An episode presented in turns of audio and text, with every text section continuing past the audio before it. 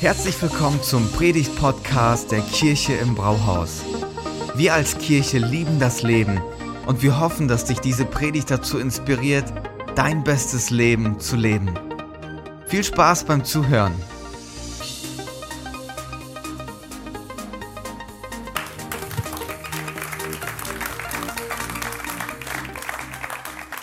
So, für, für alle, die gehofft haben, dass ich meine Predigt mit All the Single Ladies starte, ich muss euch enttäuschen, das werde ich sein lassen.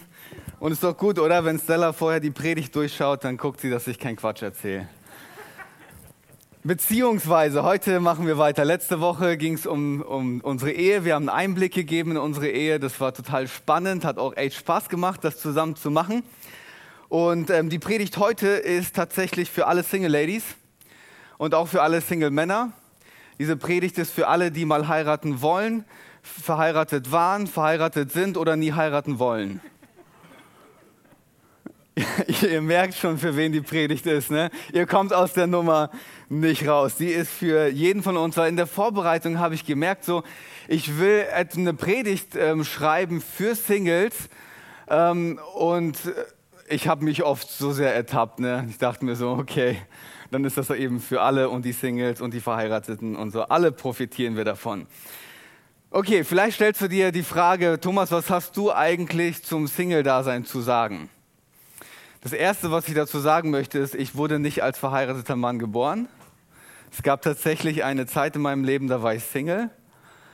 Und das Zweite ist, natürlich ist das so ein herausforderndes Thema und ich musste mich inspirieren lassen und mir Input von außen holen.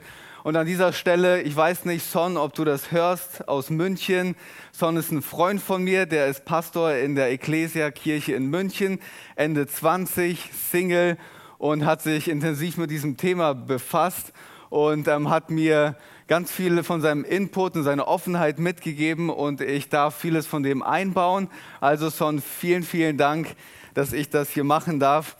Wisst ihr, es gibt gewisse Mythen, wenn es zu diesem Thema kommt. Mythen über das Single-Dasein. Mythos Nummer eins. Wollt ihr ein paar hören? Ja? Okay, dein Leben fängt erst an, wenn du einen Partner hast. Dein Leben fängt erst an, wenn du einen Partner hast. Nummer zwei, als Single fehlt dir etwas. Du bist nicht komplett. Dir fehlt die bessere Hälfte. Du bist keine vollständige Person, wenn du nicht in der Partnerschaft bist. Das ist ein Mythos. Ähm, Erst in der Partnerschaft weißt du, was es wirklich bedeutet, erfüllt zu sein. Auch so ein Mythos. Und Single gleich verzweifelt, gleich unglücklich. Nur in der Partnerschaft weißt du, was es bedeutet, glücklich zu sein. So mal ein paar Mythen, die ich mir rausgesucht habe, wenn es zu diesem Thema kommt. Wenn wir jetzt da weiter reinsteigen, ist eine Sache wichtig. Wir müssen unseren kulturellen Kontext anschauen, in dem wir uns befinden. Ähm, das wird uns ein bisschen helfen, dass wir das einordnen können. In der, in der westlichen Kultur ist es so, dass wir uns in eine Richtung entwickeln, die ähm, immer mehr auf den Einzelnen zugeschnitten ist. Individualismus ist ein ganz ähm, bekanntes Wort, das wir uns zu Herzen nehmen und das wichtig für uns ist. Und tatsächlich habe ich mir Statistiken angeschaut. Es gibt immer mehr Single-Haushalte. Es ist immer attraktiver, Single zu sein, weil man ganz viele Vorteile hat. Auf die komme ich gleich nochmal zu sprechen, okay? Lasst euch nicht ablenken von dem, was da hinten passiert. Wir kriegen das gleich alles hin. Ne? Die Techniker machen einen richtig guten Job. Okay, also, wenn das unsere Kultur ist, dann ist natürlich eine Partnerschaft wie eine Ressource. Ich heirate erst, wenn meine Karriere losgegangen ist. Und wenn ich einen Partner habe, dann muss er ja mir irgendwie was geben, mir helfen. Ich muss was daraus bekommen. Ansonsten macht das ja irgendwie keinen Sinn. Und weil es der Fall ist, muss der Partner pflegeleicht sein. Natürlich muss er das. Und am Ende müssen halt meine Bedürfnisse gestillt werden.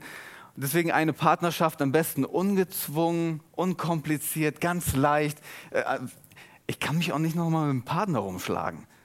Also es muss ja schon irgendwie so, ne? Also das ist mal ein Extrem von unserer Kultur. Wo kommen wir her als Kultur? Ähm, in den nicht westlichen Ländern ist das noch ganz gang und gäbe, dass die Familie im Mittelpunkt steht.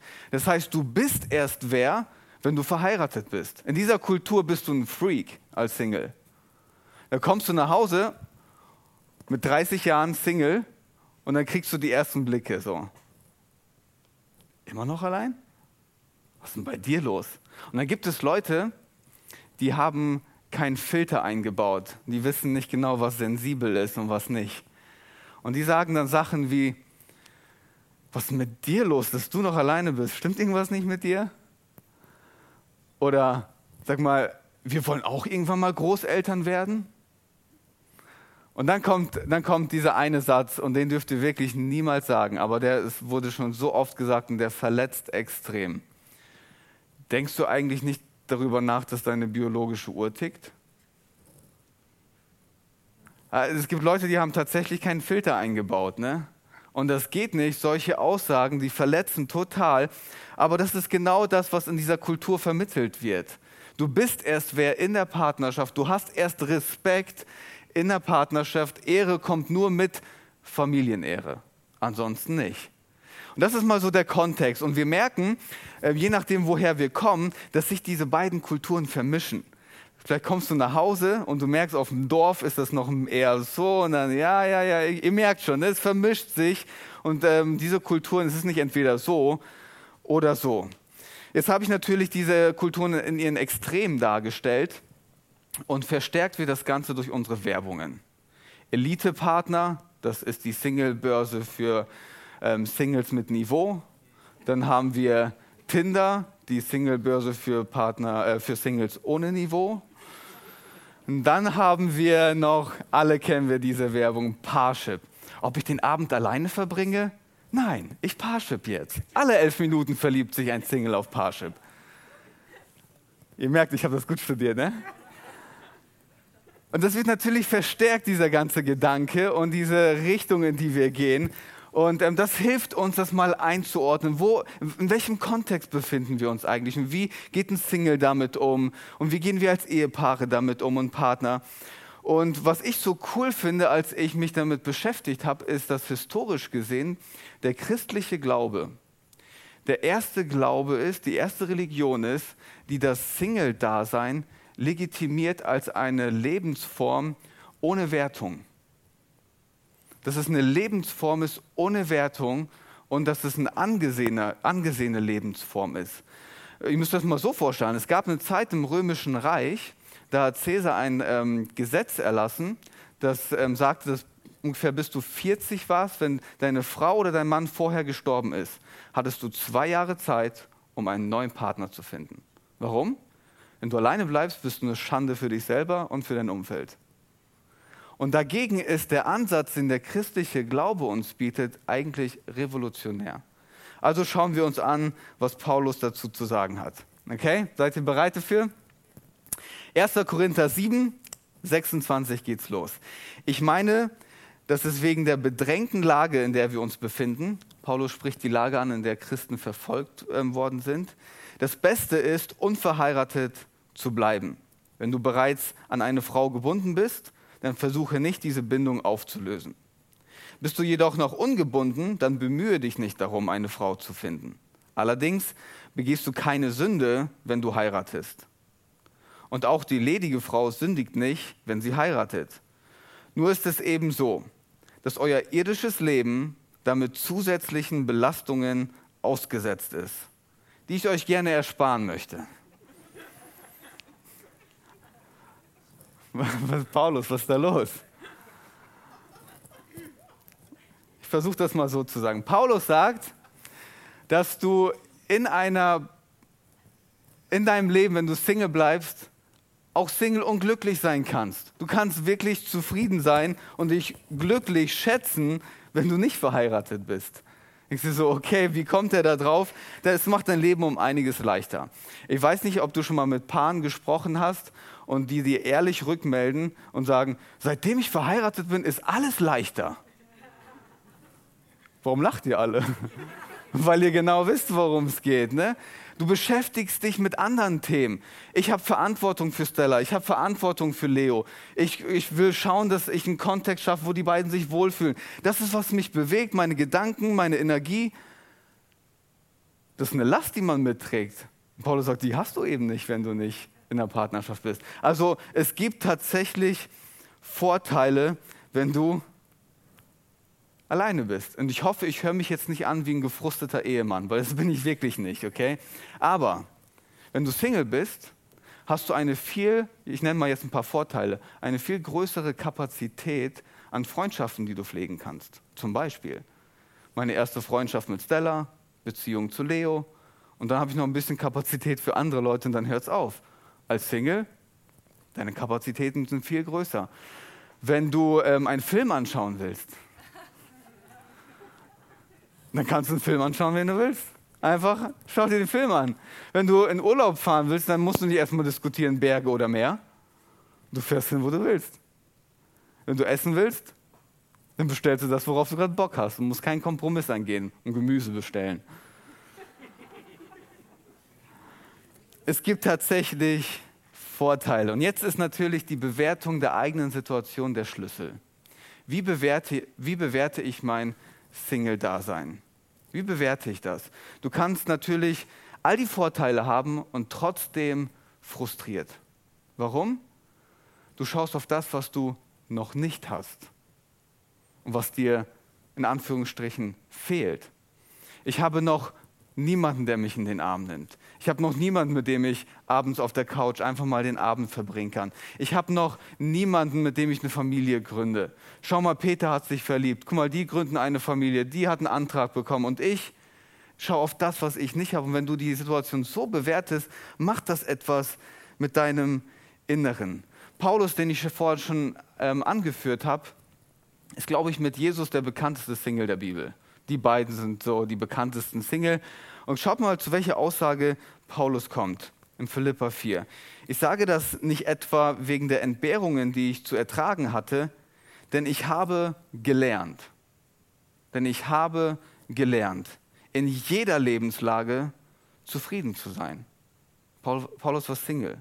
Und er hat es gelernt, in jeder Lebenslage zufrieden zu sein. Ich weiß, was es bedeutet, eingeschränkt zu sein, und dann zählt er ein paar Sachen auf und dann sagt er, nichts ist mir, das ist der Kontext, wir benutzen oft diesen Vers außerhalb von diesem Kontext. Paulus sagt in diesem Kontext, dass er in jeder Lage zufrieden sein kann, nichts ist mir unmöglich, weil der, der bei mir ist, mich stark macht. Glück und Zufriedenheit ist nicht von deinen Umständen abhängig, sondern von deinem Herzen, das deine Umstände bewertet. Und das ist das ist jetzt so ein kritischer Punkt. Und da merkt ihr, ich spreche jetzt nicht nur zu den Singles. Glück und Zufriedenheit ist etwas von deinem, von deinem Herzen, das ausgeht.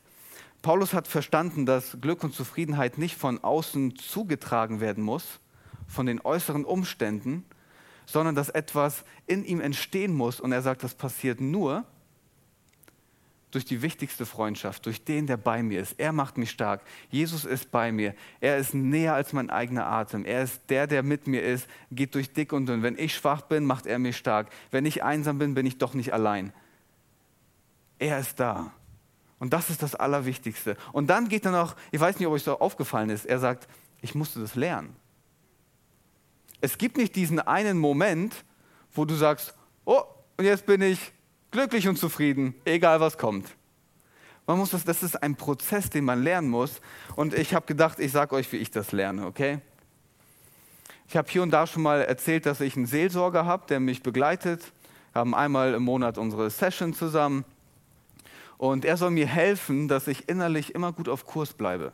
Ich will nicht bitter werden, ich will innerlich immer schön auf Kurs bleiben. Und dazu brauche ich jemanden von außen, der mir ein paar gute Fragen stellt, die auch sehr herausfordernd sind und wo ich auch einfach mal ablassen darf. Okay?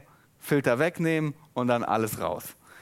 So, und dann gehe ich zu ihm und ich sage zu ihm, ey, das ist passiert und ich bin so unglücklich drüber und ich bin so unzufrieden und haue ich alles raus. Und dann, er ist die Ruhe in Person,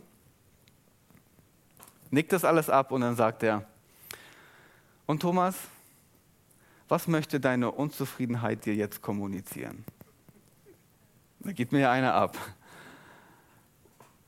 Aber diese Frage bringt eine Sache auf den Punkt. Ich versuche mein Glück und meine Zufriedenheit von den Dingen abhängig zu machen, die um mich herum passieren. Und während er mir diese Frage stellt, lerne ich, okay, ich muss nach innen schauen.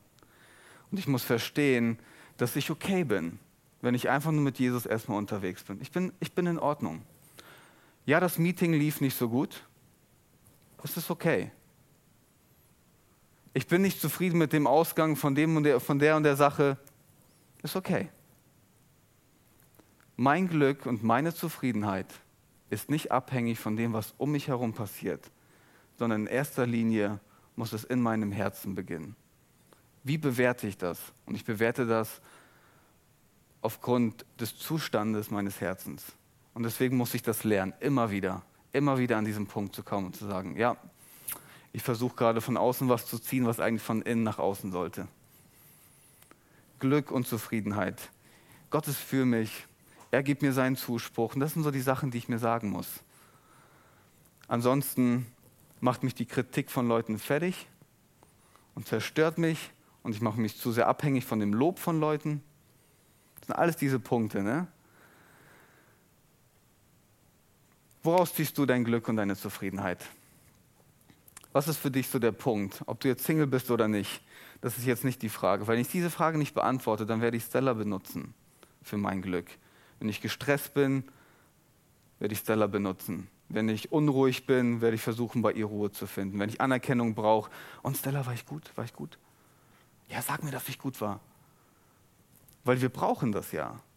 Und wenn ich das von außen mir hole, dann merken wir, ey, irgendwie ist da was schräg. Schaut mal, zu welcher Aussage David kommt. Er sagt, du bist mein Herr, nur bei dir, nur bei dir finde ich mein ganzes Glück. Nur bei dir finde ich mein ganzes Glück. Wenn das jetzt die Haltung ist, mit der du dein Single-Dasein bewertest, dann geht es dir ganz anders. Das nächste Mal, wenn jemand zu dir kommt und dich fragt, und bist du immer noch Single? Dann antwortest du ganz entspannt und sagst, ja, und du? Immer noch verheiratet? Warum wir stellen, oder? Die Frage. Weil du bewertest nicht dein Äußeres, sondern aus deinem Inneren reagierst du anders. Also, Punkt Nummer eins, Single und glücklich. So, Punkt Nummer zwei, Single und erfüllt. Das hängt mit dem anderen Mythos zusammen, dass du nur in einer Partnerschaft Erfüllung erfahren kannst.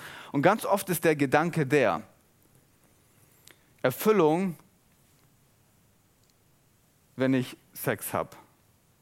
Das ist so, was oft gleichgestellt wird. Wenn ich dann verheiratet bin, ich, ich kann immer und überall Sex haben. Es ist hier so ruhig, weil ihr wisst, das ist ein Mythos.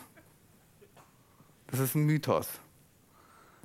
Das heißt, irgendwie muss es was anderes geben, was mich wirklich erfüllt. Guck mal, ich brauche etwas, das meine Bedürfnisse stillt und mir Erfüllung in meinem Inneren gibt. Vielleicht bist du aber auch unterwegs und sagst, ich bin aber auf der Suche nach dieser Erfüllung, indem ich einen Partner finde. Ich bin auf der Suche nach jemandem, der mich vervollständigt. Oder vielleicht sagst du auch, ich habe ein paar Baustellen, die wir alle übrigens haben. Und wenn ich dann einen Partner habe, dann, dann ist das alles weg. Dann ist das alles gut. Ich will dir sagen, wenn das deine Einstellung ist, dann suchst du eher einen Therapeuten als einen Partner. Weil wir werden merken, wir alle bringen Baustellen in unsere Beziehungen rein. Wir alle haben Baustellen, die wir bearbeiten müssen. Und in der Partnerschaft wird es das nicht weggehen, einfach so. Das heißt, wir müssen dann eine Arbeit innerlich machen, die extrem wichtig ist. Ich habe letzte Woche ja dieses Schaubild mit angeführt. Kann ich das mal haben? Das ist das Schaubild, mein hervorragendes Strichmännchen. Ähm, eine Bubble, die von nichts und niemand anderem gefüllt werden darf. Weil wir alle in uns eine Sehnsucht haben und alle in uns eine, ein Loch haben, das gefüllt werden muss und wir von außen diese Erfüllung nicht bekommen. Was machen wir dann ganz oft? Hat schon im in der Partnerschaft. Du kannst auch mit deinem Job verheiratet sein. Schon gewusst? Du kannst deine Kinder dafür benutzen, du kannst dein Hobby dafür benutzen, um diese Erfüllung zu suchen. Aber Augustinus ähm, ist ein alter Kirchenvater, der sagt, unruhig ist unser Herz, bis es Ruhe findet in dir. Das heißt, wir haben eine grundsätzliche Unruhe in unserem Herzen, weil es da etwas in unserem Herzen gibt, das von nichts und niemand außer Gott gefüllt werden kann und nur bei ihm, weil wir zu ihm hin geschaffen sind, sagt Augustinus. Weil wir zu ihm hin geschaffen sind. Nur bei ihm finden wir diese Ruhe. Und ich finde das so cool, was er danach sagt. Er sagt, Gott ist dir näher, als du dir selbst nahe bist. Und das ist der Schlüssel. Wenn wir Gott reinlassen in unsere intimste Bubble, wenn wir Gott reinlassen in das, was uns innerlich prägen soll, dann, dann werden wir merken, dass wir auf einer anderen Ebene eine Erfüllung bekommen. Jetzt weiß ich, jetzt weiß ich, dass du dich ab und zu vielleicht auch einsam fühlst und dass du Sehnsucht hast nach Zärtlichkeit und dass du Sehnsucht hast nach jemandem. Und das sind alles legitime Sachen, die du empfinden kannst. Und das ist okay, so zu fühlen. Und gleichzeitig sollte es nicht der treibende Gedanke sein, der im Kontext von Erfüllung steht. Es ist okay, so zu empfinden, aber das sollte nicht zu dem werden, dass das Allerwichtigste für dein Leben ist. Deine Lebensqualität als Single ist immer abhängig von, von der Lebensquelle, von der du dich ernährst. Jesus sagt, ich bin das Brot des Lebens. Wer zu mir kommt, wird nie mehr hungern. Und wer an mich glaubt, wird nie mehr Durst haben. So wie Brot den Hunger unseres Inneren und des Magens stillt, stillt Jesus den Hunger unserer Seele. Schon herausfordernd, oder? Und Jesus lädt uns genau zu dem ein und sagt, hey, ich will, dass du dich von mir ernährst, in allererster Linie. Warum ist das so wichtig? Paulus geht ja weiter in seinem Text. Wir laufen alle ansonsten Gefahr, Folgendes zu tun. Er sagt, eins ist sicher, Geschwister, es geht immer schneller dem Ende zu. Deshalb darf es in der Zeit, die uns noch bleibt, wir alle haben eine begrenzte Zeit, beim Verheirateten nicht die Ehe sein, die sein Leben bestimmt. Hey, das ist schon krass, ne? wenn er so eine Aussage macht. Es soll für uns, die wir verheiratet sind, soll es uns nicht in erster Linie um die Ehe gehen. Wie ist das zu verstehen? Es kann ein Punkt, wir können an einen Punkt kommen, wo wir ein ungesundes Verhältnis haben zu unserem Partner. Ich hatte das letzte Woche mit Stella schon angedeutet, wo der Partner für uns Gott spielen muss.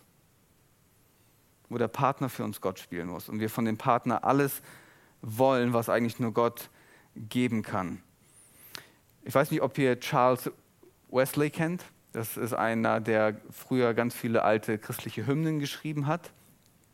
Und er hat das in dem Kontext so gesagt. Er sagt, weil meine Ehe so toll ist, weil meine Ehe so toll ist, laufe ich immer Gefahr, dass ich meine Erfüllung in erster Linie bei meiner Frau suche und nicht bei Gott. Und das ist die Gefahr von einer richtig gut laufenden Ehe dass du in erster Linie zu dem Partner läufst. Ich, ich kann das komplett unterschreiben. Ich weiß ganz genau, was Charles Wesley hier sagen wollte. In erster Linie laufe ich zu Stella, ich nutze sie. Und das ist, weißt du, die bittere Wahrheit ist, früher oder später werden wir alle wieder Single sein. In den seltensten Fällen schläft man zusammen ein und wacht nie wieder auf eine Tragödie, was auch immer. Es können ja verschiedene Sachen sein, die passieren. Früher oder später ist einer von uns wieder Single. Und wenn wir dann nicht gelernt haben, an diesem Punkt zu kommen, wo wir sagen, wir machen uns nicht abhängig von unserem Partner, dann wird es uns die Grundlage wegziehen und werden die Lebensperspektive und den Lebensmut verlieren, weil wir zu sehr uns auf etwas fixiert haben, was am Ende uns nicht durchtragen kann und auch gar nicht soll. Jesus lädt uns ein und sagt, hey, komm zu mir, ich möchte dich, ich möchte dich erfüllen. Ich will, dass, dass dein Leben unabhängig von deinem Äußeren und unabhängig von dem, was du denkst, was gut für dich ist, trotzdem erfüllen und es soll in deinem Inneren entstehen. Also, Single und glücklich, Nummer eins. Single und erfüllt, Nummer zwei. Und wenn Paulus sagt, dass die Ehe zum Beispiel nicht das sein sollte, auf das wir uns fokussieren, das ist Punkt Nummer drei. Und zwar Single und berufen. Okay? Single und berufen. Also, seid ihr bereit für den herausforderndsten Teil der Predigt? Wenn es bisher noch nicht herausfordernd war, dann, dann wird es jetzt. Paulus sagt, ich sage es, ich sage das in eurem eigenen Interesse und nicht um euch in eurer Freiheit einzuschränken. Vielmehr will ich euch helfen, das zu tun, was gut und richtig ist und dem Herrn unbeirrt und mit ungeteilter Hingabe zu dienen. Was ist der Punkt? Als Single läufst du Gefahr, deine, deine Freiheit zu sehr zu lieben und eine Lebensgestaltung an den Tag zu legen, wo jeder sieht, es geht um dich. Und als Ehepaare läuft man Gefahr, ähm, sich über die Ehe zu definieren und aus der Ehe alles zu ziehen und, zu, ähm, und allen zu zeigen, hey, das ist was, was mich ähm, am Ende definiert. Das ist die Gefahr, auf die Paulus hinweist. Und dann gibt er uns eine Alternative. Obwohl Ehe ja nichts Schlechtes ist, ne? gibt uns eine Alternative. Und die Alternative ist Berufung, Lebensberufung. Gott zu dienen mit ungeteiltem Herzen, unbeirrt Gott zu dienen. Und das ist echt krass. Wir glauben von ganzem Herzen als Kirche, dass Gott jeden von uns unfassbar wertvoll gemacht hat unterschiedlich gemacht hat, mit unterschiedlichen Talenten, mit Begabungen. Und diese Begabungen sind dafür da, unser Umfeld zu beschenken. Und wir wünschen uns, dass wir Leuten helfen können in ihre Lebensberufung, die Gott für sie gedacht hat, dass wir ihnen helfen können, da reinzukommen. Und das ist, worauf Paulus hier anspielt, Lebensberufung, dass du mit deinem Leben etwas machen kannst, das sogar noch weiterlebt, selbst wenn es dich nicht mehr gibt dass du etwas hinterlässt, das so einen großen Unterschied macht bei Menschen, dass es weiterlebt und sie positiv weiter beeinflusst. Und als ich darüber nachgedacht habe, ist mir ein richtig tragischer Gedanke gekommen. Es kann richtig gut sein, dass du in einer glücklichen Ehe bist und du hast richtig Spaß miteinander und du verpasst es, deine Lebensberufung zu leben. Das ist schon tragisch, oder? Du kannst als Single unbeirrt und mit ungeteiltem Herzen auf der Suche nach einem Partner sein und aus dem Blick verlieren, dass Gott eigentlich was für dich hat, womit er Leute beschenken möchte. Wir versuchen jetzt hier nicht die Dinge gegeneinander auszuspielen, aber von der, von der inneren Haltung her, wo stelle ich was an welche Stelle? Gott hat jeden einzelnen von uns so besonders gemacht. Und er möchte mit uns seine Geschichte schreiben. Und am besten ist es noch, wenn man das zusammen machen kann, aber auch alleine kann man einen Unterschied machen. So viele verschiedene Kontexte, die Gott uns stellt. Und ich glaube, das ist einfach wichtig zu verstehen, dass wir innerlich so auf Kurs bleiben, dass wir sagen, ich habe eine Berufung. Und ich möchte diese Berufung leben. Ich will, dass mein Leben zum Geschenk wird. Als Single, als Ehepaare wird unser Leben zum Gewinn, wenn wir uns investieren für andere. Matthäus 6,33 soll euch zuerst um das Reich Gottes gehen. Und dann wirst du nicht zu kurz kommen. Ich paraphrasiere das mal. Wofür bist du bereit? Ungeteilt und mit ganzem Herzen alles zu geben. Was ist die innere Haltung, mit der du unterwegs bist? Wozu bist du bereit, alles zu geben? Wir können uns nichts Besseres vorstellen, als für die Kirche von Jesus alles zu geben. Wir können uns nichts Besseres vorstellen, als eine Kirche zu bauen, in, dem, in der Menschen zurück zu ihrem Schöpfer finden. Wir können uns nichts Besseres vorstellen, als unbeirrt an einer Kirche zu bauen, wo Menschen innerlich Freiheit erfahren, Heilung erfahren und ihre Lebensbestimmung entdecken. Wir können uns nichts Besseres vorstellen, als mit ungeteiltem Herzen an einer Kirche zu bauen, die diese Region beschenkt und für diese Gesellschaft zum Vorteil wird. Wir können uns nichts Besseres vorstellen, als alles zu geben, Vollgas geben und den Namen von Jesus groß zu machen. Und Jesus ist der Schlüssel in der ganzen Geschichte. Jesus war auch Single und ähm, er sagt im, im Johannesevangelium, sagt er, meine Erfüllung kommt daher, dass ich den Willen dessen tue, der mich gesandt hat. Da kommt die Erfüllung für Jesus her. Und dann geht er noch einen Schritt weiter und er sagt, ich nenne die meine Brüder und Schwestern, die den Willen meines Vaters tun. Und auf einmal merken wir, Jesus baut hier eine Familie. Jesus baut hier eine Familie und er lädt uns ein, zusammen den Willen des Vaters zu tun. Einen Ort zu schaffen der Heilung, einen Ort zu schaffen, wo Menschen nach Hause finden können. Zusammen als Brüder und Schwestern das ist eine Ebene, auf der wir uns begegnen. Einen Ort zu schaffen, der lebensspendend ist. Einen Ort zu schaffen, wo Beziehungen wieder heil werden können. einen Ort zu schaffen, wo Menschen ankommen können, Annahme erfahren. Jesus lädt uns ein und sagt, komm, wir bauen zusammen etwas, das diese Welt verändert. Ich habe bei Singles gestartet und ich habe bei Lebensberufung geendet. Und das nimmt uns alle mit rein. Wisst ihr, ich träume von einer Kirche, wo jeder seinen Platz finden darf. Egal welchen Kontext man hat. Ob du glücklich verheiratet bist oder nicht, ob du glücklich Single bist oder nicht. Dass du einen Ort hier findest, der dich annimmt und dich innerlich ausrichtet. Dass du einen Ort findest, der dich verbindet mit dem Schöpfer, der sich gute Gedanken über dein Leben gemacht hat. Und dazu braucht es jeden von uns. Alle meine Brüder, alle meine Schwestern. Lass uns gemeinsam aufstehen. Ich möchte zum Abschluss beten. Vielen Dank fürs Zuhören. Wenn du eine Frage hast, kannst du uns gerne eine E-Mail an info at kirche-im-brauhaus.de schreiben. Wir geben unser Bestes, um deine Fragen zu beantworten. Bis zum nächsten Mal beim Predigt-Podcast der Kirche im Brauhaus.